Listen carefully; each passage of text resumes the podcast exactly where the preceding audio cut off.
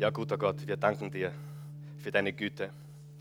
Du bist nicht nur gut, du bist ein sehr guter Gott. Du bist die Liebe, du bist vollkommen. Und wir danken dir dafür, dass du heute hier bist, mitten unter uns. Jesus, du hast gesagt, wo immer auf der Welt Menschen sich versammeln, in deinem Namen, dort bist du mitten unter ihnen. Jesus, wir sind so ein Ort. Wir sind kein religiöser Ort. Wir sind kein besonderer Ort. Aber wir sind ein Ort, wo wir uns versammelt haben im Namen Jesu. Jesus, danke, dass du hier bist.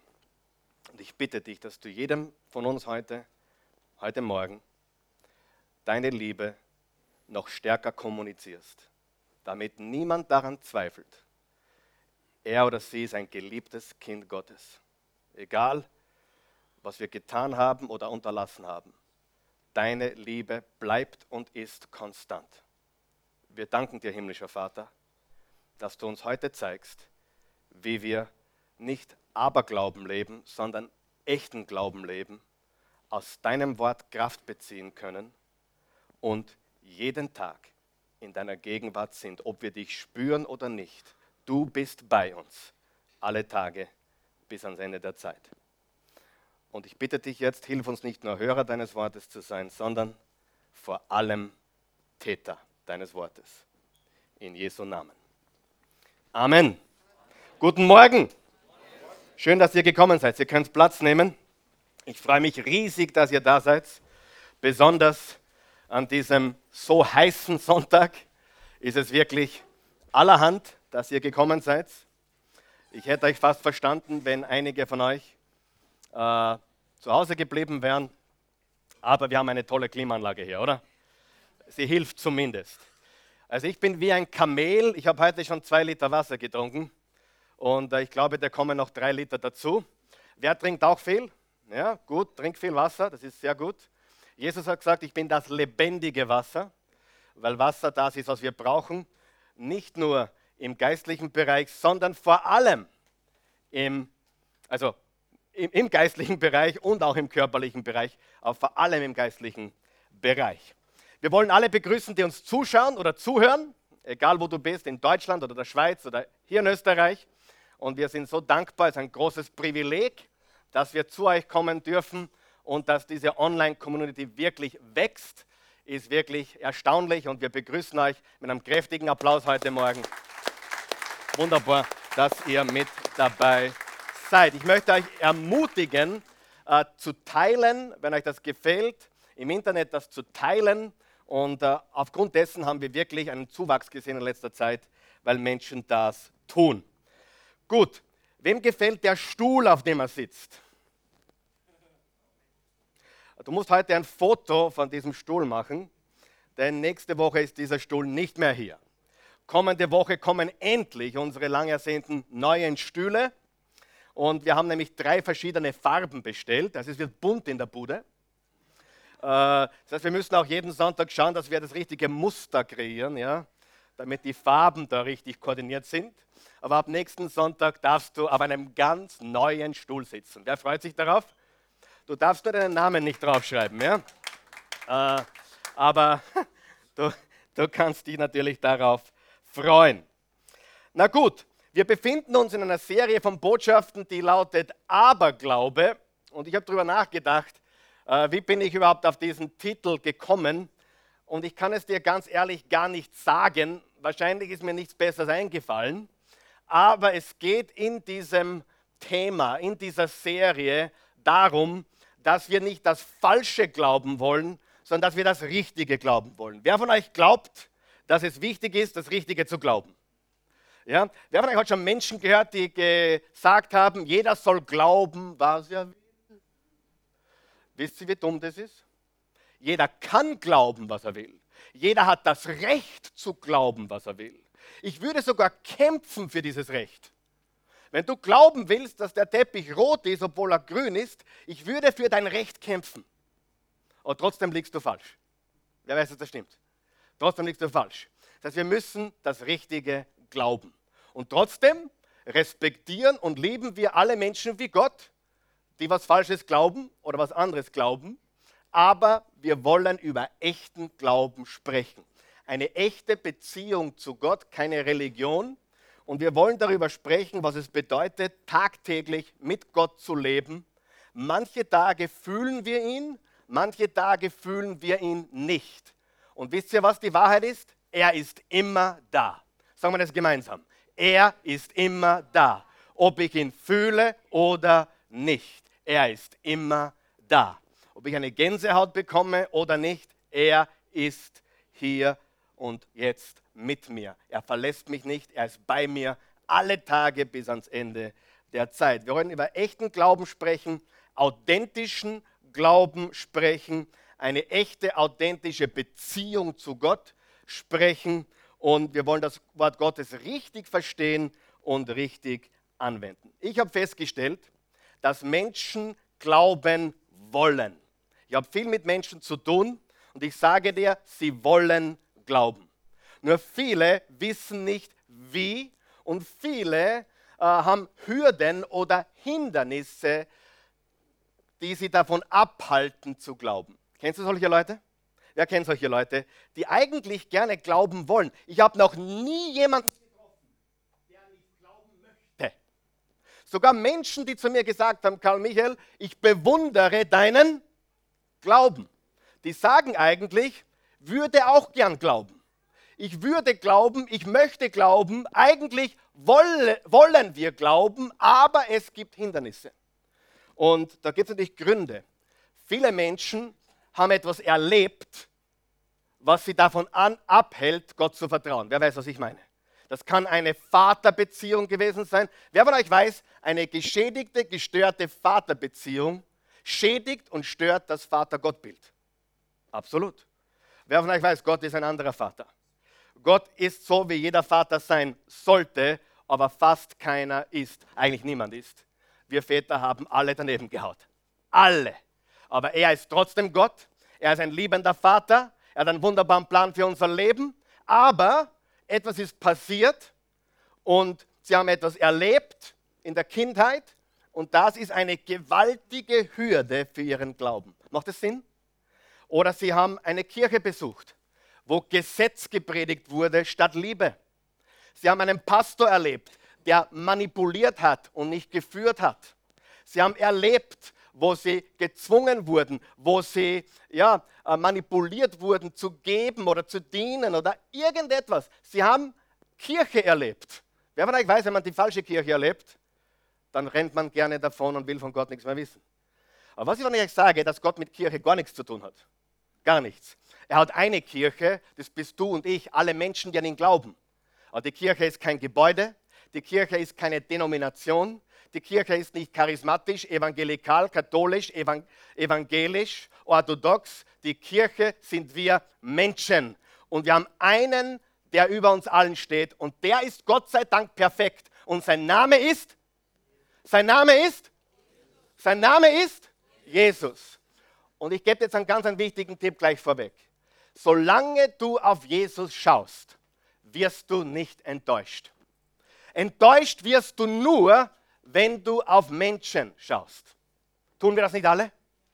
Wenn du auf Menschen schaust, wirst du enttäuscht. Wenn du auf mich schaust, wirst du enttäuscht. Hallo. Normal. Kein Mensch gehört auf ein Podest. Kein Mensch ist Gott. Jeden, den du auf ein Podest stellst, der kann gar nichts dafür. Diese Person wird stürzen weil diese Person nicht dorthin gehört. Da gehört nur Jesus hin, richtig? Und ich will, dass du verstehst, Jesus und Kirche sind ganz weit auseinander. Jesus und Religion sind ganz weit auseinander. Jesus der lebendige Gott, der für uns am Kreuz gestorben ist, der uns bedingungslos liebt. Er liebt dich nicht mehr oder weniger seit gestern, egal was du getan hast, er liebt dich immer gleich. Wer ist froh darüber? Hm, ich seid begeistert heute Morgen, ich spüre es. Sehen tue ich es noch nicht, aber ich spüre es schon, dass ihr begeistert seid. So, religiöse Menschen haben sie, haben sie kennengelernt und wurden von Gott abgetörnt, oft getörnt. Oder wie gesagt, sie haben ein Erlebnis gehabt oder einen Unfall oder ein Schicksal oder ein frühzeitiger Tod eines geliebten Menschen. Und all diese Menschen, all diese Dinge sind Hürden für den wahren Glauben. Aber kein Grund nicht zu glauben. Wer gibt mir da recht? Kein Grund nicht zu glauben, weil Gott sich nicht ändert. Gott ist kein Gefühl, Gott ist kein Erlebnis, Gott ist Gott der Allmächtige. Und wenn du immer auf ihn schaust, wirst du nicht enttäuscht und wirst du nicht verwundert oder überrascht. Gott zuerst vor dem Gottesdienst mit meinem Freund Noel Turner. Hat er einen super Job gemacht letzte Woche? Noel, super was, ja? Ja, äh, war wunderbar. Das Video ist bereits online. Äh, mit ihm gesprochen, Karl Michael sagt er, du darfst von niemand was erwarten, du darfst von niemand etwas erwarten, dann wirst du nicht überrascht, enttäuscht oder gekränkt. Wow. Vertraue auf Gott und nimm Menschen, wie sie sind. Richtig? Und lerne nur auf Jesus zu schauen und du wirst ein glückliches Glaubensleben haben. Solange du glaubst, es gibt Elite-Christen oder bessere Christen oder es gibt Menschen, die haben einen besseren Status, wirst du immer auf diese Menschen blicken und sie haben es gar nicht verdient, dort zu stehen. Sie haben gar nicht das Recht, dort zu stehen und eigentlich ist es unfair, dort zu stehen, weil wir alle stürzen. Richtig? Wer von euch Männer hat schon gemerkt, es ist schwer, ein Mann zu sein? Schau mich nicht so, so unschuldig an. Wer weiß, dass es schwer ist, ein Mann zu sein? Ja? Ähm, ein Mann ist sehr simpel, er braucht eigentlich nur zwei Sachen. Das ist ein anderes Thema. Aber es ist wirklich schwierig, ein Mann zu sein. Ich weiß nicht, wie es ist, eine Frau zu sein. Ich kann es gar nicht sagen. Aber ich denke, es ist auch nicht leicht, habe ich recht? Aber ich weiß, wir Männer haben es richtig schwer, oder? Und die Frauen haben es auch schwer. Ein Mann hat am Tag 300 Worte. Deswegen, wenn ich predige, habe ich alle verbraucht und rede nichts mehr daheim. Meine Frau redet nichts hier und zu Hause hat sie noch 5000 Worte. Wir sind einfach anders. Wer weiß, dass das stimmt? Ein Mann ein Wort, eine Frau ein? Oh, okay, nur Spaß, nur Spaß. Ich schick's mal ein bisschen Liebe, ja? Okay? Gut. So, hier ist der wichtige Punkt. Diese Menschen, diese Menschen lehnen nicht Gott ab, sie lehnen ein gestörtes Bild von Gott ab. Ich sage das noch einmal. Die Menschen lehnen nicht Gott ab. Kein Mensch lehnt Gott ab. Können wir uns da verständigen? Kein Mensch lehnt Gott ab. Kein Mensch lehnt Jesus ab. Sie lehnen ein gestörtes Bild von Gott ab. Sie lehnen ein gestörtes Bild von Jesus ab. Und dieses Bild bekommen sie von uns Christen. Wer von euch weiß, wie, viel, wie viele Bücher in der Bibel sind? Wer weiß es? 66, das ist richtig. Was ist, wenn ich dir sage, es gibt 67 Bibelbücher und dass dein Leben das 67. ist? Weißt du, dass Paulus gesagt hat, wir sind lebendige Briefe, die von Menschen gelesen werden? Sieh, viele Menschen werden diese 66 Bücher in der Bibel nie lesen, aber sie lesen das 67. Und das bist du und das bin ich. Wir sind lebendige Briefe und die Welt liest uns. Und zwar erwarten sie nicht, dass wir perfekt sind. Jeder intelligente Mensch weiß, dass kein Mensch perfekt ist, dass jeder Mensch Fehler hat, dass jeder Mensch Schwächen macht. Aber worauf sie achten ist, wie wir mit dem Leben umgehen. Hast du mich verstanden? Wie gehst du mit dem Leben um? Wie gehst du mit Schicksal um? Wie, wie, wie trägst du deine Krankheit? Wie gehst du damit um? Wie lebst du mit deiner Situation? Das wird beobachtet. Amen. Ja? Und die Menschen lehnen Gott nicht ab. Sie haben nur ein falsches Gottesbild. Ja? Und es kann viele Gründe haben. Gesetzliche Christen, verurteilende Christen, religiöse, hypergeistliche, übergeistliche Christen. Kennt jemand solche? Ja? Das sind Christen, die ständig von Gott hören. Kennst du die? Oh, ich habe von Gott gehört. Sage ich wirklich? Ich nicht. Also schon, ich, ich lebe mit Gott, der Heilige Geist lebt in mir.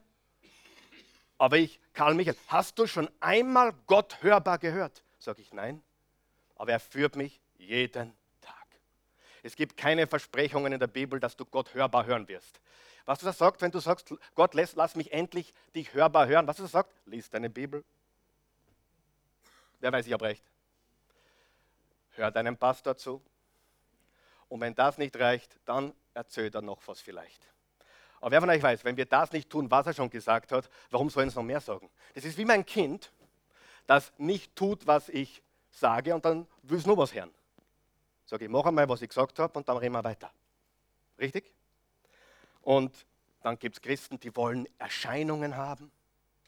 Ich wurde mal gefragt, Karl Michael, hast du schon einmal eine Engelerscheinung gehabt? Habe ich gesagt, ja, ein einziges Mal. Ich habe sie sofort geheiratet.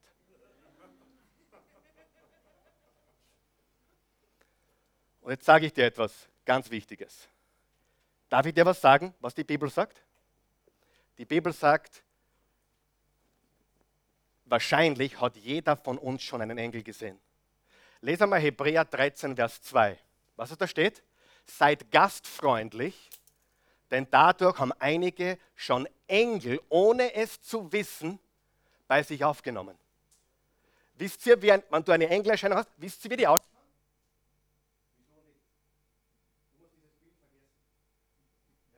dieses Baby da auf, auf der Statue. Das, sind, das ist kein biblisches Bild eines Engels. Ein Engel schaut aus wie du und ich. Ist aber, ist aber etwas Geistliches. Und viele haben das schon erlebt, dass sie jemanden Gastfreundschaft gezeigt haben, vielleicht sogar einem Bettler was gegeben hast. Dann drehst du dich um, zehn Minuten später war er weg. Ich kenne jemanden, der hat das erlebt. Das war ein ganz normaler Bettler. Der hat ausgeschaut wie ein ganz normaler Sandler. Und normalerweise gibst du nie was. Aber heute hast du das Gefühl, ich muss da was geben. Ich gebe es ehrlich zu, in der Kärntner Straße ist schwer was herzugeben, weil man die Geschichten kennt, was da dahinter steckt mit der Mafia. Aber ich kenne Menschen, die haben was gegeben, haben sich umgedreht und kein Mensch wusste, wo der Mensch hin ist. Das war eine Engelserscheinung. Weißt du, wir müssen aufhören mit diesem übergeistlichen Blubblabla. Das ist nicht, wie wir leben. Wir müssen praktisch sein und praktisch handeln. Und dann werden wir Gottes Segen erleben. Ich sage dir etwas, das Geistlichste, was du tun kannst, sind die praktischen Dinge. Das Geistlichste, was du tun kannst, ist deine Bibel aufzuschlagen und sie zu lesen. Das Geistlichste, was du tun kannst, ist auf die Knie zu sagen und sagen, danke Vater, danke Jesus, danke Heiliger Geist. Das Geistlichste, was du tun kannst, ist deinem Arbeitgeber ein fantastischer Mitarbeiter zu sein. Wer glaubt das? Das, Geistli das ist geistlich. Wer vielleicht glaubt, dass Gott äh, Fleiß segnet? Und dass Fleiß im Sinne Gottes ist und dass Fleiß ein Teil der Liebe Gottes ist. Ja? Ich werde immer wieder gefragt, was muss ich tun, damit ich Gott mehr erlebe?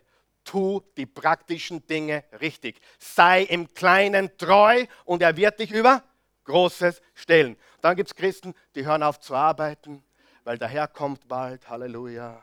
Und ich will, ich will seine Wunder erleben. Preis sei dem Herrn Jesus. Halleluja. Und sie werden dann als Spinner abgestempelt. Und natürlich sind sie Spinner, weil das nicht Jesus ist. Wer von euch gibt mir recht?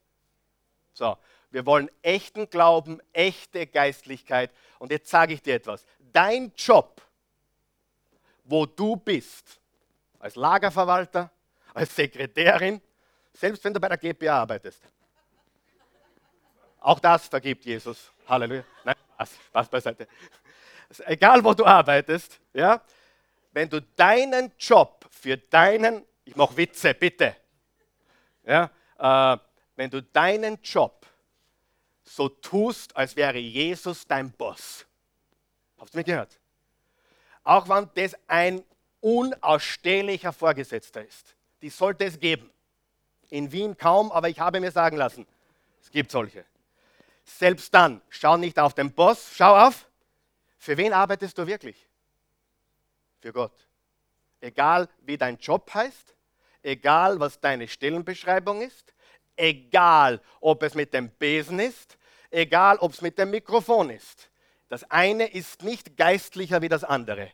Geistlich ist das Herz, nicht die Aktivität. Ich sage das noch einmal.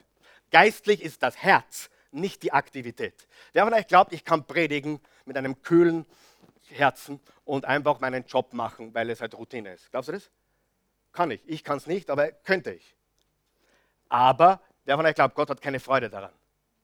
Aber wer von euch glaubt, dass Gott eine Freude hat, jemand, der hier die Oase putzt, jede Woche und im Moment einfach keine Aufgabe für sie oder ihn da ist, aber sie oder er macht das von ganzem Herzen und kommt hier am Freitag oder Samstag rein und putzt, wie wenn es für Jesus wäre, weil es für Jesus ist. Wer glaubt, das ist geistlich? Halleluja. Ich, ich bläde mich glücklich heute Morgen.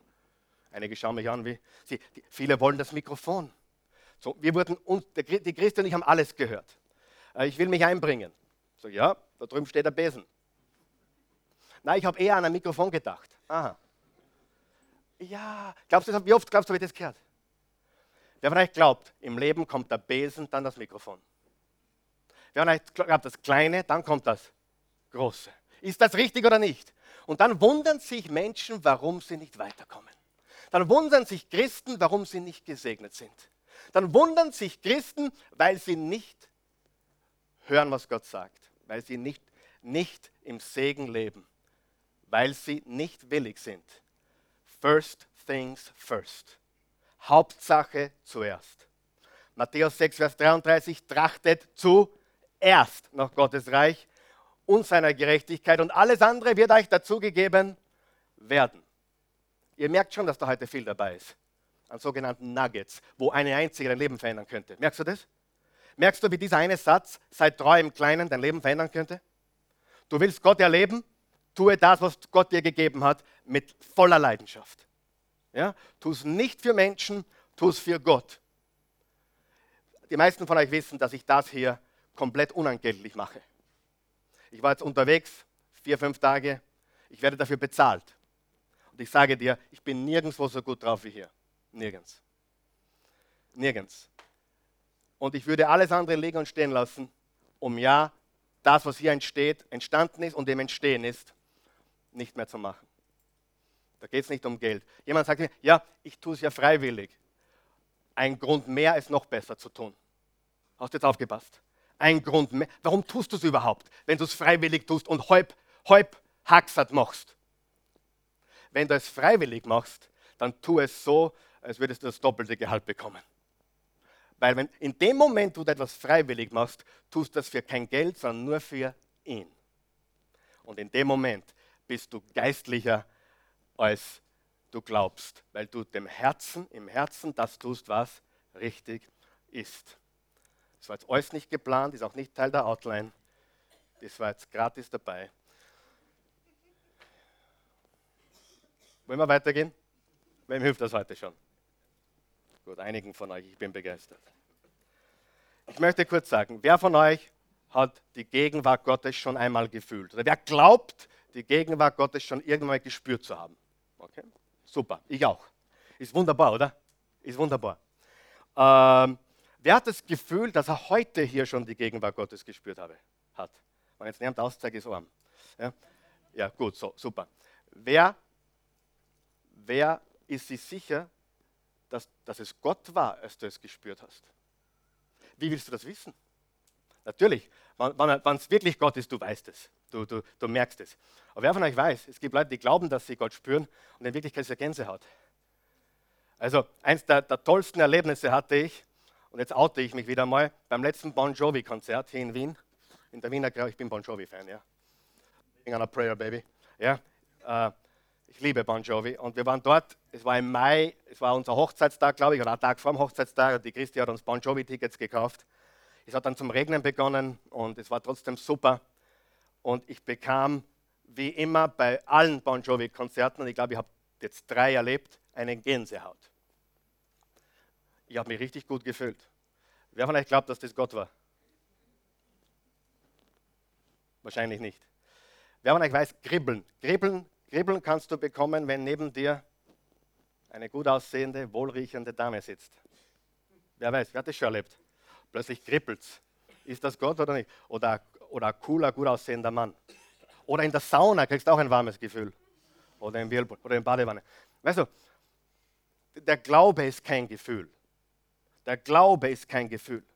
Und dann stellt sich die nächste Frage. Wenn du Gott heute hier nicht erlebt hast oder gespürt hast, wer ist schuld? Der Peter ist schuld, oder? Ich meine, immerhin ist er der Lobpreisleiter heute Wenn ich heute die Gegenwart Gottes nicht verspürt habe, muss es seine Schuld sein, oder? Oder letzte Woche war die Linda schuld. Und die Woche vorher war die Christi schuld. Na klar, wenn ich Gott hier nicht spüre, dann muss, dann müssen die die falschen Lieder singen. Oder? Ja, und ich weiß, das kann nicht stimmen. Ja, und ich weiß, es, es könnte sogar grottenschlecht sein. und du spürst trotzdem Gott. Und es könnte sogar grottenschlecht sein und du erlebst Gott wie noch nie zuvor.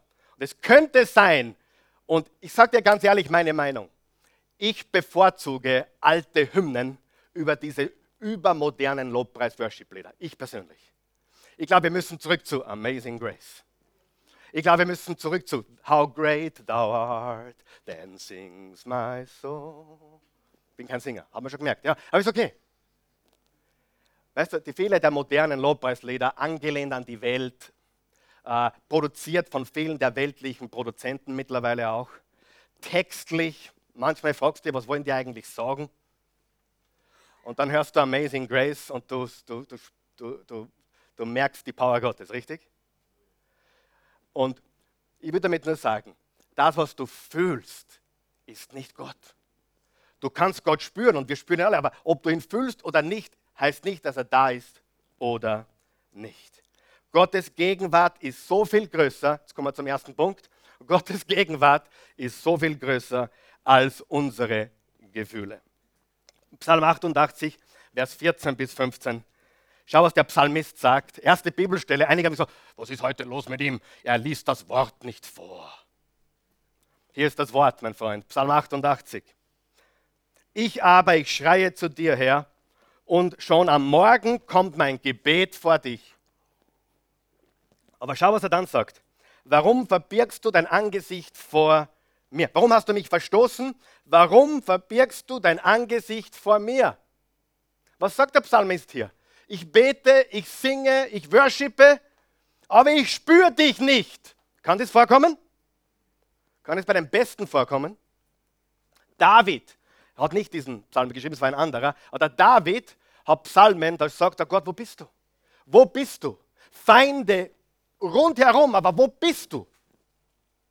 Und dann hat er am Psalm 23, du deckst mir den Tisch vor dem Angesicht meiner Feinde. Du, du, du bist bei mir alle Tage bis ans Ende der Zeit.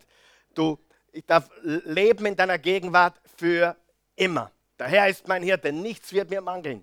Dein Stecken und Stab trösten mich. Du bist bei mir, du weidest mich auf grünen Auen, führst mich zum Ruheplatz am Wasser. Und dann manchmal sagt er, Gott, wo bist du? Hat jemand das schon erlebt? Sei ehrlich, hast du schon erlebt, wo du gefragt hast, wo ist Gott? Ja oder nein? Darf ich dir was sagen? Er ist immer bei dir gewesen. Aber Karl Michael, du weißt nicht, wo ich immer hineingegangen bin. Er liebt dich. Er ist bei dir. Amen. Du weißt gar nicht, was ich getan habe, Karl Michael. Ich will es auch nicht wissen. Aber ich weiß eines, Gott liebt dich und Gott ist mit dir. Und ich weiß, dass er einen Plan für dich hat, sonst hätte er dich heute hier nicht hergebracht. Und ich weiß, dass er dich nicht aufgegeben hat, sonst würdest du sein Wort heute nicht hören. Egal, was du getan hast. Hoffnung stirbt nie. Weil in dem Moment, wenn du stirbst und du rufst den Namen Jesus an, bist du gerettet. Egal, was du getan hast. Wer ist froh darüber? Das ist so kraftvoll. Also David, Gott, wo bist du? Und dann andere äh, Psalmen, oh, ich, ich bin so begeistert, du bist bei mir. Der Paulus hat Christus in einer Vision gesehen. Auf dem Weg nach Damaskus in der Apostelgeschichte 9 hat eine Erscheinung von Jesus gehabt. Im Neuen Testament wahrscheinlich der Einzige, der das erlebt hat. Das ist kein alltägliches Ereignis. Also bitte bete nicht darum. Hast du mich gehört? Bete nicht, Herr, zeig mir Jesus. Er hat gesagt, nein, selig sind die, die nicht gesehen haben und trotzdem glauben. Das ist das Evangelium. Das ist Aberglaube, wenn du nach Jesus Erscheinungen betest. Das ist unbiblisch. Das ist nicht von Gott. Er sagt, selig sind die, die nicht sehen und trotzdem glauben. Halleluja. Dann haben sie gesagt zu Jesus, Herr, gib uns ein Zeichen und wir glauben.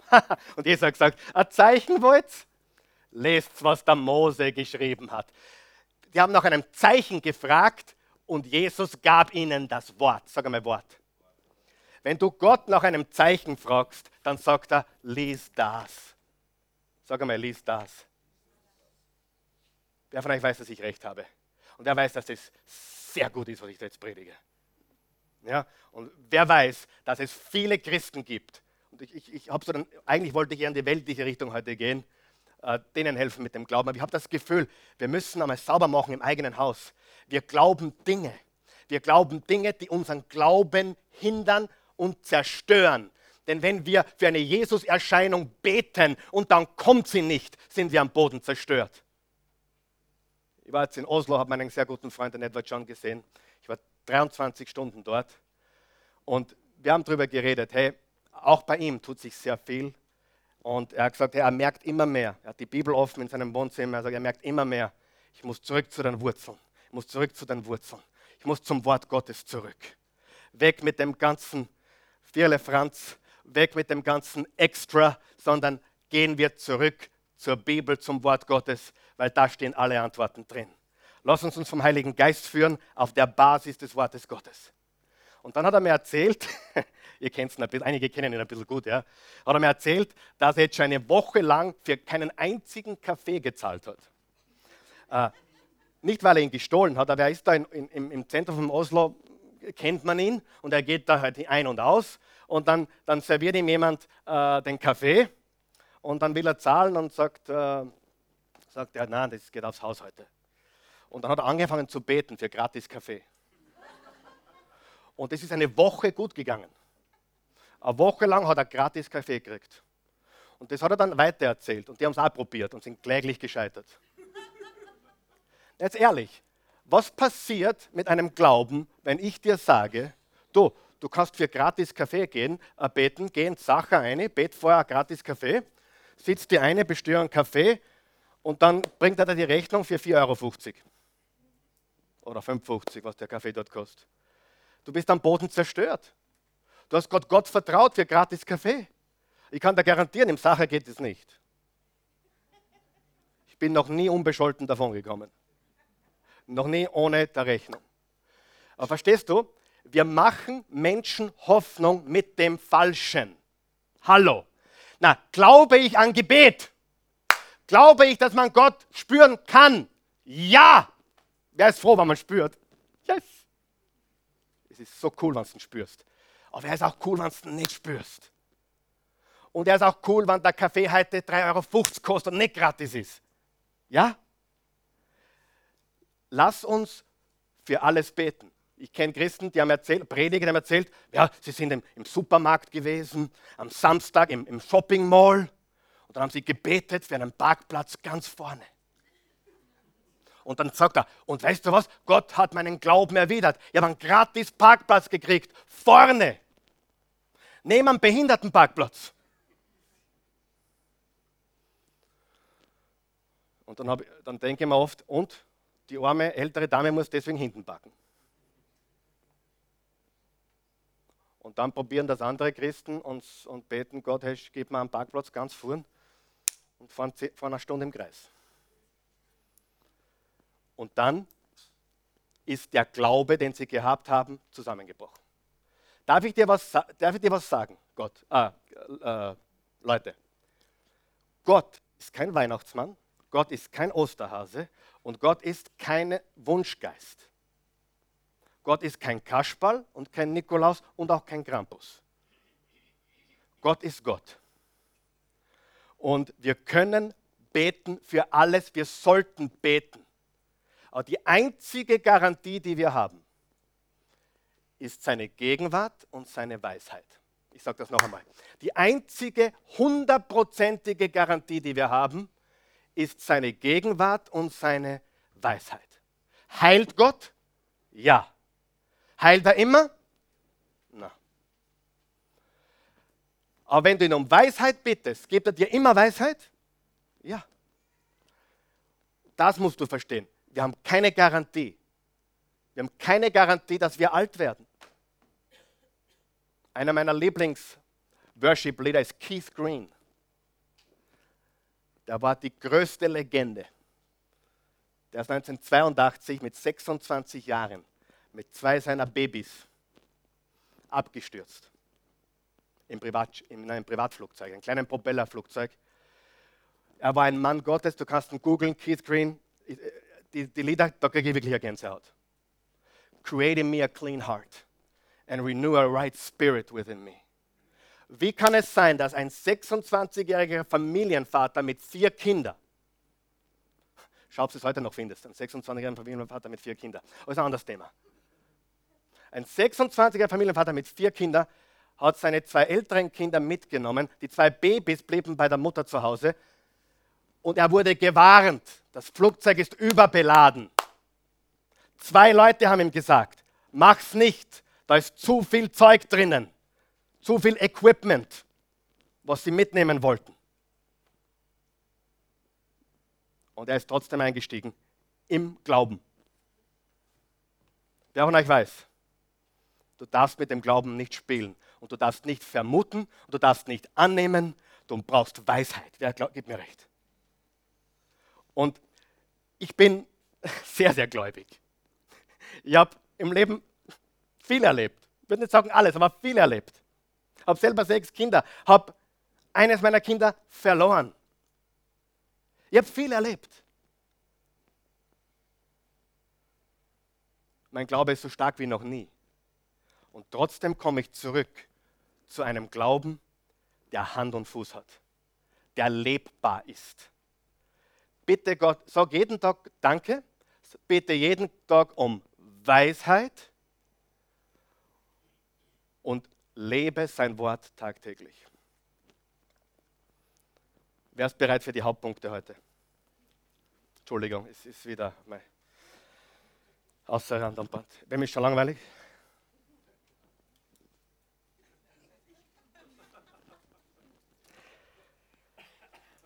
Wenn du Gottes Gegenwart nicht immer erlebst, bist du nicht alleine. Pastor, erlebst du ihn nicht immer? Du schwebst doch auf der Wolke 7, du lebst doch mit Jesus, oder? Ehrlich gesagt, wenn ich dann nach Hause gehe, ich esse normal, ich trinke normal, ich gehe aufs Klo normal, ich schlafe normal, ich schnorch. Ich, ich habe der Christi nicht geglaubt, sie hat mich aufgenommen. Sie hat mir dann vorgespielt und es hat geklungen wie ein Bär.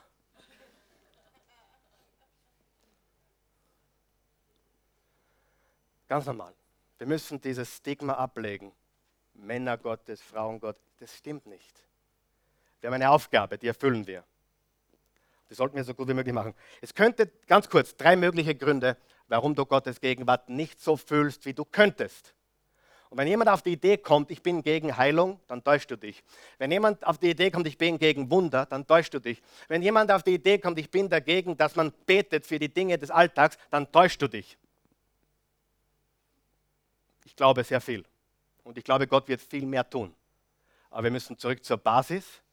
Und die Basis ist seine Gegenwart und seine Weisheit. Und wenn die Frau nicht zurückkommt oder das Kind nicht wieder lebendig wird oder, oder egal was passiert, er ist trotzdem mein Gott. Ich habe keinen umstandsbezogenen Glauben. Gott ist gut, weil es mir gut geht und Gott ist halt nicht so gut, halt, weil es mir schlecht geht. Er liebt mich besonders, weil ich bin so gesegnet, habe einen neuen Job bekommen, ein neues Auto. Oder er liebt mich weniger, weil ah, mir geht so dreckig, Gott hat was gegen mich. Wer weiß, dass das nicht stimmen kann? Wer ist froh darüber, dass das nicht stimmen kann? Und du wurdest nicht geheilt, weil du nicht genug glaubst. Wenn ich das schon höre, kriege ich einen Krampf. Und dann denken sie Leute, was bin ich für ein Christ? Die kriegen Minderwertigkeitsgefühl. Warum erlebe ich das nicht? das steht mir doch zu. Und, ich, und der Pastor hat gesagt, ihr glaubt zu wenig. Ich sage dir nicht, dass du zu wenig glaubst. Weißt du warum? Weil Jesus hat gesagt, wenn ihr Glauben habt wie ein Senfkorn. Wie ein Senfkorn. Du musst nur vertrauen. Wenn du vertraust, dann wirst du Gott erleben. Nicht immer spüren, aber erleben. Wer hat ein paar Sachen, wo im, im Rückspiegel sieht und du denkst da, das war richtig kacke, wie es passiert ist. Aber jetzt im Rückspiegel, super, dass der weg ist. Super, dass sie weg ist. Super, dass sich das verändert hat. Super, super, super, dass mich dort gefeuert haben. Super. Weil es ist was Neues gekommen. Aber im Moment siehst du Gott nicht. aber in Wirklichkeit war Gott mitten drin. Nur das sieht man erst im Nachhinein. Ah, ich predige mich glücklich heute. Erstens, drei mögliche Gründe. Und ich, ich, ich tue es jetzt ganz schnell zusammenfassen, okay? Gut. Erstens, vielleicht betrachtest du es falsch. Vielleicht betrachtest du das Ganze. Eigentlich haben wir darüber schon gesprochen heute. Sie suchen ein Zeichen, sie suchen das Sensationelle. Wer von euch kennt solche Leute, solche Christen, die suchen das Sensationelle. Wuhu! Und dann war Gott da. Wer von, darf ich mal ganz ehrlich zu euch sein? Es ist das Einfachste für einen guten Prediger, Emotionen zu erzeugen. Das Einfachste. Das heißt noch lange nicht, dass es Gott ist. Der Bon Jovi kann Emotionen erzeugen, da schnallst du, die, da schnallst du ab. Und so viele Christen glauben, da hat jemand Emotionen erzeugt. Wer von euch weiß, ein guter Sänger und Gitarrspieler und Worship-Leader kann brutal Emotionen erzeugen. Aber wer von euch weiß, das ist nicht das gleiche wie die Gegenwart Gottes. Wer weiß das? Und wer von euch weiß, dass das meiste, was Christen tun im Worship-Bereich, auf emotionaler Ebene passiert? Ja oder nein? Weißt du, meine besten Zeiten mit Gott sind auf meinen Knien singend. Gott versteht mein Singen. Es kommt im Himmel an. Mit Filter wahrscheinlich. Ich glaube, dass Gott seinen himmlischen Filter hat Unten klingt er scheußlich, der Karl Michael, und oben kommt es an wie eine Engelstimme. Probier's. Probier's. Du wirst nie etwas Tieferes erleben von der Gegenwart Gottes, wie zu Hause alleine auf deinen Knien mit den Händen erhoben singen zu Gott. Probier's. Da kannst du das am Sonntag gar nicht vergleichen. Geh zu Hause auf deine Knie, bete ihn an, beginn zu singen was ich, was ich tue, wenn ich singe? Ich erfinde Lieder. Die sind nicht vermarktbar. Aber sie kommen vom Herzen. Anbetung ist vom Herzen. Und es ist wurscht, ob du schön klingst, schier klingst. Es ist wurscht. Aber ich sage dir, wenn du beginnst, Gott zu loben, und nicht auf das Sensationelle wirkst. Heute in vielen Kirchen, wir machen es ja auch, weil wir wollen, dass, dass es lebendig ist und dass Menschen kommen und dass, dass Leute sich wohlfühlen und dass, dass Menschen äh, finden, das ist relevant für die heutige Zeit. Darum drum haben wir das Licht und, und, und das schöne Gebäude. Aber ich weiß, das ist auch nicht die Gegenwart Gottes. Wir Christen könnten uns auf der Wiese versammeln, uns die Hände geben und singen und die, die Gegenwart Gottes wäre genauso stark, vielleicht sogar stärker. Warum haben wir sowas? Weil wir dadurch buchstäblich mittlerweile tausende Menschen erreichen. Ist es das wert? Dass wir uns ein bisschen anpassen, dass wir sagen, hey, ohne, zu Komprom ohne Kompromisse zu machen mit der Botschaft. Also vielleicht hast du bis heute geglaubt, du musst ein Zeichen suchen oder warum haben die Christen äh, ständig eine, eine, eine, eine Erfahrung von, von, von, von Jesus gesehen oder, oder, oder irgendwelche Gefühle und ich fühle nichts. Beginne heute noch auf deinen Knien, 30 Sekunden. Geh auf deine Knie zu Hause, sag Danke, Jesus. Ich verstehe mein Leben nicht ganz, aber ich vertraue dir. Gib mir Weisheit, sei mit mir und ich gehe den Weg, egal was es kostet. Und da werde ich ein Geheimnis sagen. Hört mir gut zu. Ich weiß, da sind Menschen da, die glauben, ihr Leben ist verkackt und ihr Leben ist besonders hart. Weißt du, dass 99% aller Menschen glauben, ihr Leben ist verkackt? Weißt du das? 99% aller Menschen. Studien haben ergeben, am Sterbebett bereuen sie, dass sie ihr Leben verhaut haben. 99% Wer möchte zu den 1% gehören? Ich auch. Du kannst heute beginnen. Das Leben ist hart. Das Leben ist sehr, sehr hart. Und der Grund, warum du Depressionen hast, der Grund, warum du ständig enttäuscht bist, weil du Dinge erwartest, die Gott nicht versprochen hat. Gott hat dir kein leichtes Leben versprochen. Na, Gott hat dir nicht einmal einen leichten Ehemann versprochen. Gott, jetzt habe ich den geheiratet und der ist anders, wie er war damals. Sage ich, willkommen im Club. Wir glauben Dinge, hey, bevor du heiratst, schau dreimal hin. Schau viermal hin. Warum? Ihr werdet euch beide verändern.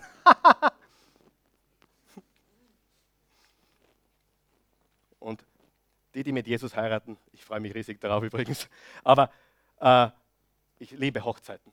Und wenn es, wenn es mit Jesus ist und mit Jesus verbunden ist und, und die, die Voraussetzungen gegeben sind, ist es fantastisch. Aber wer von euch glaubt und weiß, dass selbst mit dem perfekten, den gibt es nicht, aber mit dem idealen Mann, der idealen Frau wird es trotzdem noch hin und wieder alle zehn Jahre mal eine kleine Herausforderung geben.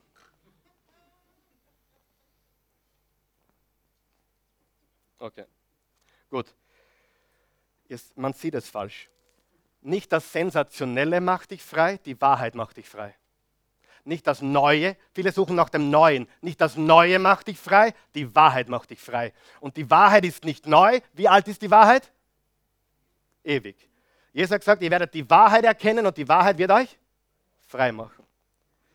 Zweitens, vielleicht ist dein Herz etwas hart geworden. Und ich, ich will nicht verurteilen sein, bitte um Himmels Willen, aber wer von euch weiß, das geht schnell? Hm. Noch einmal, ich frage es mal, wer von euch weiß, das geht schnell? Dass das Herz, Herz hart wird. Eine kaputte Beziehung, eine Enttäuschung. Ich kann aus meinem Leben sagen, man muss sein Herz hüten. Sprüche 4, Vers 23, hüte dein Herz mit allem Fleiß, denn daraus quillt das Leben. Bitterkeit, Kränkung, es kommen vom Herzen. So, und was macht unser Herz hart? Ich glaube, zum einen schlechte Erfahrungen. Ich kenne Leute, die sagen, nie wieder einen Mann. Männer sind alle. Punkti, Punkti, Punkti. Sag ich, ist interessant. Fragen wir mal die Christi. Okay, Christi, was sagst du? Ja, sie hat nicht ganz unrecht. Nein, Spaß. Männer sind alle gleich. Habe ich gehört. Oder nie wieder. Jetzt, jetzt habe ich schon die fünfte, die fünfte gescheiterte Beziehung. Habe ich gehört persönlich. Nie wieder eine Frau. Ich habe dem Mann gesagt, hast du mir in den Spiegel geschaut? Der, der gemeinsame Nenner bei all diesen Beziehungen ist nicht die Frau, die du gehabt hast, sondern es war immer der gleiche. Hallo? Es war immer der gleiche Mann. Und wenn ich den Man in the Mirror nicht verändere und ich gehe in die nächste Beziehung, dann ist das Unheil schon angerichtet. Ein Unglücklicher, der glaubt, der andere macht ihn glücklich, macht beide unglücklich. Heiraten darf man nur, wenn, man vorher, wenn beide vorher gesund sind. Nicht heiraten, wenn ihr nicht persönlich geheilt seid im Herzen. Du nimmst es mit. Du nimmst es mit. Ja? Lass los, das kann man jederzeit machen vergib, du nimmst es mit. Du musst loslassen. Okay? Ähm, Im Matthäus 13, Vers 15 steht, das Herz dieses Volkes ist verstockt, verstockt, unterstreicht er verstockt. Ihre Ohren sind verstopft und ihre Augen haben sie geschlossen. Verstockt, verstopft, geschlossen. Sie wollen mit ihren Augen nichts sehen, mit ihren Ohren nichts hören, mit ihrem Herz nichts verstehen und wollen nicht umkehren, sodass ich sie heilen könnte. Darf ich dir eine ehrliche Frage stellen? Hast du dein Herz hart werden lassen? Darf ich dir ehrliche Wahrheit sagen? Ich bin schuldig. Wer ist auch schuldig? Ich habe immer wieder mein Herz hart werden lassen. Wenn, wenn jemand aus meinem Leben geht, wenn jemand mir wehtut, als, als, als, als Pastor kriegst du viel mit und du musst viel aushalten. Und ja, ich war schon an Punkten, wo ich gedacht habe, ich vertraue mich niemandem mehr an. Und trotzdem tue ich es wieder. Weißt du warum? Es gibt nämlich noch was Schlimmeres. Nicht mehr zu vertrauen, nicht mehr zu hoffen. Das Schlimmste ist nicht enttäuscht zu werden. Das Schlimmste ist, wenn du aufgrund der Enttäuschung nie wieder probierst und nicht mehr lebst. Enttäuschungen sind real. Du musst sie nur behandeln. Du musst damit richtig umgehen. Ja? Und Frage, Verlässt mich Gott, wenn ich sündige? Und Sünde ist eine Sünde. Was ist Sünde? Zielverfehlung. Gewohnheiten. Wer hat Gewohnheiten? Die meisten Gewohnheiten, mit denen wir zu tun haben, sind Sünde. Was heißt Sünde? Zielverfehlen. Macht uns das hart, wenn wir etwas immer wieder und immer wieder tun? Macht uns das hart? Jemand, der immer wieder Porno schaut, Woche für Woche, wird dieser Mensch hart diesen, gegenüber, diesen Dingen gegenüber? Ja oder nein? Da bildet sich eine Hornhaut. Äh, ich habe Gewichte gehoben und ich habe Tennis gespielt. Und bei beiden habe ich erlebt, dass sich eine Hornhaut bildet. Das war so dick teilweise und das konnte man wegschneiden. Warum habe warum hab ich, war da immer noch Fleisch da, Fleisch und Blut? Ja. Warum habe ich nichts gespürt? Weil es hart geworden ist. Und im Petrusbrief steht, das gleiche passiert mit unserem Herzen. Je öfter du etwas tust, je öfter du das Bett wechselst, ich meine nicht die Bettwäsche, je öfter du das Bett wechselst, umso mehr, du lässt jedes Mal was dort. Ideal ist, wenn du jemanden heiratest und zusammenkommst. Und das ist die erste und die letzte. Das wäre das Ideale. Weil du lässt immer was zurück. Immer ein Teil deiner Seele. Immer. Jedes Mal. Und wenn man weiß, es wird immer schwieriger und man wird immer abgehärteter. Das erste Mal ist schwierig, beim zweiten Mal ist schon leichter und beim 150. Mal ist es Routine. Gott verlässt uns nicht. Wenn ein Mann Ehebruch begeht oder eine Frau, sind die beiden noch immer verheiratet? Aber ist die Intimität gestört? Und so ist es mit Gott. Gott gibt dich nicht auf. Du bist immer noch mit ihm verheiratet. Du bist immer noch sein Kind. Du bist immer noch die Braut Jesu. Nur die Beziehung ist gestört. Kommst du in den Himmel? Hast du ewiges Leben? Ja. Das kannst du nicht verlieren. Du kannst deine Sohnschaft nicht verlieren. Das geht nicht. Das geht im irdischen nicht, das geht im geistlichen nicht. Sein Heil zu verlieren ist biblischer Nonsens. Geht nicht. Von neuem geboren zu werden und dann wieder entgeboren zu werden, erklär mal das. Geht nicht. Du bist ein Kind Gottes, aber du bist vielleicht hart geworden. Bist du hart geworden? Ich bin, ich bin auch oft hart geworden. Was hat dich hart gemacht? Psalm 51, Vers 10, ich, komme, ich bringe gleich zur Landung. Schaffe in mir, Gott, ein reines Herz und gib mir einen neuen, gefestigten Geist. Vertreib mich nicht aus deiner Nähe und nimm deinen Heiligen Geist nicht von mir. Lass mir wiederkehren die Freude deines Heils. Nicht gib mir dein Heil wieder, lass mir wiederkehren die Freude deines Heils. Wer hat schon mal seine Freude an Gott verloren? Wer hat seine Freude am Bibellesen, am Beten verloren, an der Gemeinschaft mit Jesus verloren? Hast du die Freude verloren? Ja. Heißt, du, heißt das, dass du nicht mehr bei ihm bist? Nein. Aber er schenkt dir seine Freude wieder. Und drittens, und jetzt kommt vielleicht der wichtigste Punkt von heute. Ist alles wichtig, oder? Wem hilft das heute?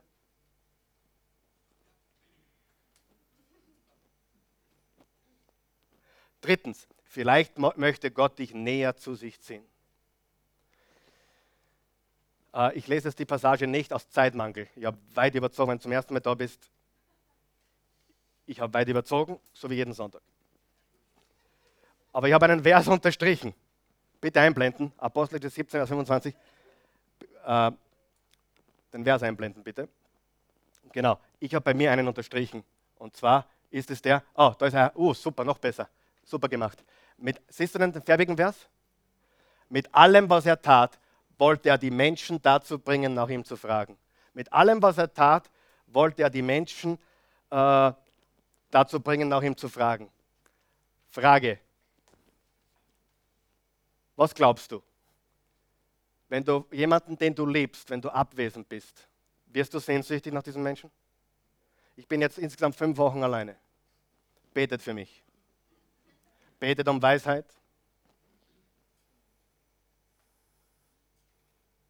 Betet. Das ist ernst. Die erste Woche ist wunderschön. Herrlich. Freiheit. Die zweite Woche, in der ich mich jetzt befinde, ist schwierig. Die dritte Woche wird noch schwieriger. Die vierte Woche wird absolut noch schwieriger. Und die fünfte Woche ist schrecklich. In der fünften Woche nehme ich meistens ein Bild von der Wand von meiner Frau und lege es auf das Kissen. Im Englischen gibt es ein Sprichwort, das lautet, Absence makes the heart grow fonder. Das heißt, Distanz schafft Sehnsucht. Und Gott ist sehr weise. Er hat es so eingerichtet, dass wir ihn suchen dürfen. Und die Sehnsucht, er will eigentlich, dass du dieses, wenn du es nicht spürst, will er eigentlich, dass du ihn suchst. Und wenn du beginnst, ihn zu suchen, wirst du Dinge erleben, die sind ein Wahnsinn. Äh, Jakobus 4 sagt, sucht die Nähe Gottes und er wird sich euch nahen. Eines der Geheimnisse unserer Ehe nach fast 27 Jahren ist, wir sind sicher in diesen zwölf Monaten im Jahr insgesamt neun, äh, drei, zwei bis drei Monate nicht zusammen. Das ist ein Ehegeheimnis. Das ist wunderbar. Wenn ich da zeige, was sie mir gestern schon geschrieben hat, da würden einige von euch rot anlaufen. Äh, ich, ich rasiere mich nur in ihrer Abwesenheit. Warum? Sie mag mich ohne Bart gar nicht. Wirklich, ohne Bart geht nichts. Sehr, sehr schwierig. Ich frage jetzt nicht, wer das verstehen kann, aber es ist die Realität. Und sie nennt mich alle möglichen Sachen, Milchburli und so. Wo ist mein, where is my king? I want the king back. Sie will den, den Bart zurück. Den wird sie in fünf Wochen wieder haben. Weil am, am 31. Juli lande ich in Oklahoma. Ja, und da bin ich mit Bart und den Rest müsst ihr euch vorstellen oder auch nicht. Aber wer von euch versteht, Gott will, dass wir ihn suchen. Er will, dass wir sehnsüchtig nach ihm sind. Und nimm diese als Christ, dass du ihn nicht immer spürst, als, als Auftrag, seine Nähe zu suchen. Und weißt du, wie schön das ist, wenn du ihn nicht spürst und du suchst seine Nähe und plötzlich fühlst du seine Gegenwart? Du fühlst es wirklich? ist eine herrliche Sache. Okay? Vielleicht möchte Gott dich näher zu sich ziehen. Der dritte Punkt. Hungrig und durstig nach Gott zu sein. Hungrig und durstig nach Gott zu sein. Wer von euch weiß, die meisten Menschen suchen Gott nur in Leid, in Schwierigkeiten, äh, wenn sie Probleme haben. Und wenn es dir nur gut ginge, dann würdest du Gott nicht suchen. Und ich sage sogar, ich sehe hier Menschen, die wären nicht hier in diesem Raum heute, wären sie nicht am, zum, ans Ende gekommen. Richtig, Werner? Werner zum Beispiel. Viele hier. Viele mussten an ihr Ende kommen. Dann haben sie Gott vertraut. Und was hast du erlebt? Gewaltiges. Richtig? Gewaltig. Wir müssen aufhören mit diesen, ich fühle Gott nicht, wo bist du? Wenn du Gott nicht fühlst, dann suche ihn von ganzem Herzen. Er ist sowieso da. Er wird sich zeigen. Aber du musst sehnsüchtig nach ihm suchen. Es wird dein Leben verändern. Zum Abschluss. Also, kann man Gott spüren? Ja. Spürt man ihn immer? Nein. Ist er immer bei dir? Ja. Matthäus 28, 20. Ihr dürft sicher sein, ich bin immer bei euch bis ans Ende der Zeit. Josua 1, ich will dich nicht verlassen und nicht von dir weichen und such die Nähe Gottes, dann wird er sich äh, finden lassen oder wird wird er euch nahe sein. Lass uns aufstehen, bitte.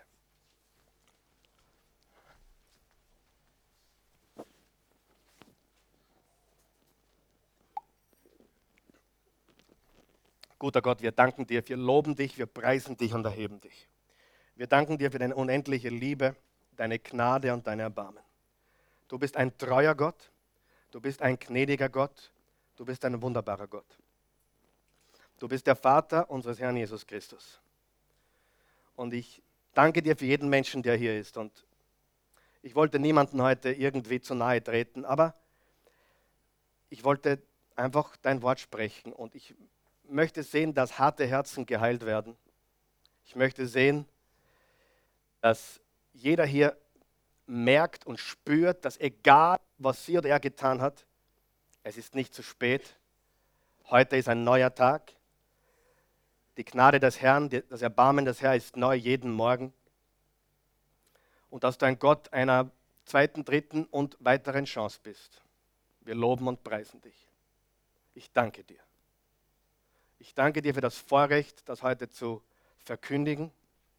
Und ich bitte dich jetzt, dass du zum Menschenherzen sprichst, ins Herz hinein sprichst und anklopfst, damit Menschen zu dir kommen, hier vor Ort, aber auch die, die uns hören und zuschauen. Wenn du zusiehst, ich möchte dich einladen, Jesus Christus zu folgen. Nicht einem Menschen, nicht der Oase Church. Wir sind froh, wenn du dabei bist, aber du brauchst Jesus. Du brauchst nicht mich, du brauchst keine Kirche, du brauchst Jesus. Und Jesus kann dein Leben verändern und er wird dein Leben verändern. Aber du musst ihm ganz vertrauen. Du musst ihm mit dem Mist vertrauen, dass er ihn zu Dünger macht. Und so schlimm es gewesen ist, noch viel größer kann dein Comeback sein. Sie, Schicksale sind oft das Sprungbrett für gewaltige Comebacks. Und Jesus ist der Comeback King. Und er möchte, dass du eine Comeback-Prinzessin und ein Comeback-Prinz wirst. Egal was passiert, du stehst wieder auf. Aber das Erste, was notwendig ist, mein Freund, ist, dass du Jesus vertraust von ganzem Herzen. Die Bibel sagt im Johannes 3, Vers 16, so sehr hat Gott die Welt geliebt, seinen einzigen Sohn gab, damit dass niemand, dass niemand verloren geht, sondern ewiges Leben hat. Im Römer 10 steht, alle, die Jesus anrufen, sind gerettet. Alle. Im 2. Timotheus 2, Vers 4 steht, Gott will, dass alle gerettet sind. Alle. Und Jesus ist der Weg, die Wahrheit und das Leben. Wenn du Jesus einladen möchtest, hier oder zu Hause, bete mit uns. Wir helfen dir. Wir beten alle, um denen zu helfen, die diese Entscheidung treffen wollen. Guter Gott, ich komme zu dir, wie ich bin. Ich mache mir nichts vor, ich mache dir nichts vor. Ich habe gesündigt. Ich bin gescheitert. Ich habe versagt. Ich bin enttäuscht worden. Ich habe viele Fehler gemacht. Ich bin ein Sünder. In der Not eines Retters. Ich brauche einen Erlöser. Ich brauche dich, Jesus. Christus der Retter komm in mein Leben, mach mich neu, verändere mein Herz, nimm mich in deine Familie auf. Jesus, mein Herr und mein Gott, ich habe dich nicht gesehen, aber ich glaube dir trotzdem. Du wurdest geboren, du bist für mich gestorben und du bist auferstanden. Ich glaube das. Dieses einfache Evangelium. Jesus, ich will dir folgen. Mit meinem ganzen Leben. Hilf mir dabei. In Jesu Namen. Amen. Wer, wer von euch weiß, dass Jesus real ist? Er ist so real. Wenn du hier bist, heute Morgen, und du gehst mit Jesus, du wandelst mit Jesus, aber dein Herz ist hart geworden Du bist bitter. Nennen wir es beim Namen. Du bist bitter, du bist gekränkt, du bist verletzt. Oh, ich kenne das. Ich weiß es. Du weißt nicht weiter. Lass uns beten, okay? Bete mit mir. Guter Gott, du kennst mein Herz. Das sind Wunden. Heile sie. Da ist Angst. Nimm sie mir. Da ist Depression. Schenk mir deine Freude. Jesus, ich weiß, es ist nicht deine Schuld. Es war ich. Ich weiß. Ich war's. Du hast mich nicht verlassen. Du warst immer an meiner Seite. Ich habe mich entfernt. Ich habe mich distanziert. Und ich komme zurück. Ich komme nach Hause. Jesus, du bist mein Zuhause. In Jesu Namen. Amen. Geben wir Jesus einen gescheiten Applaus.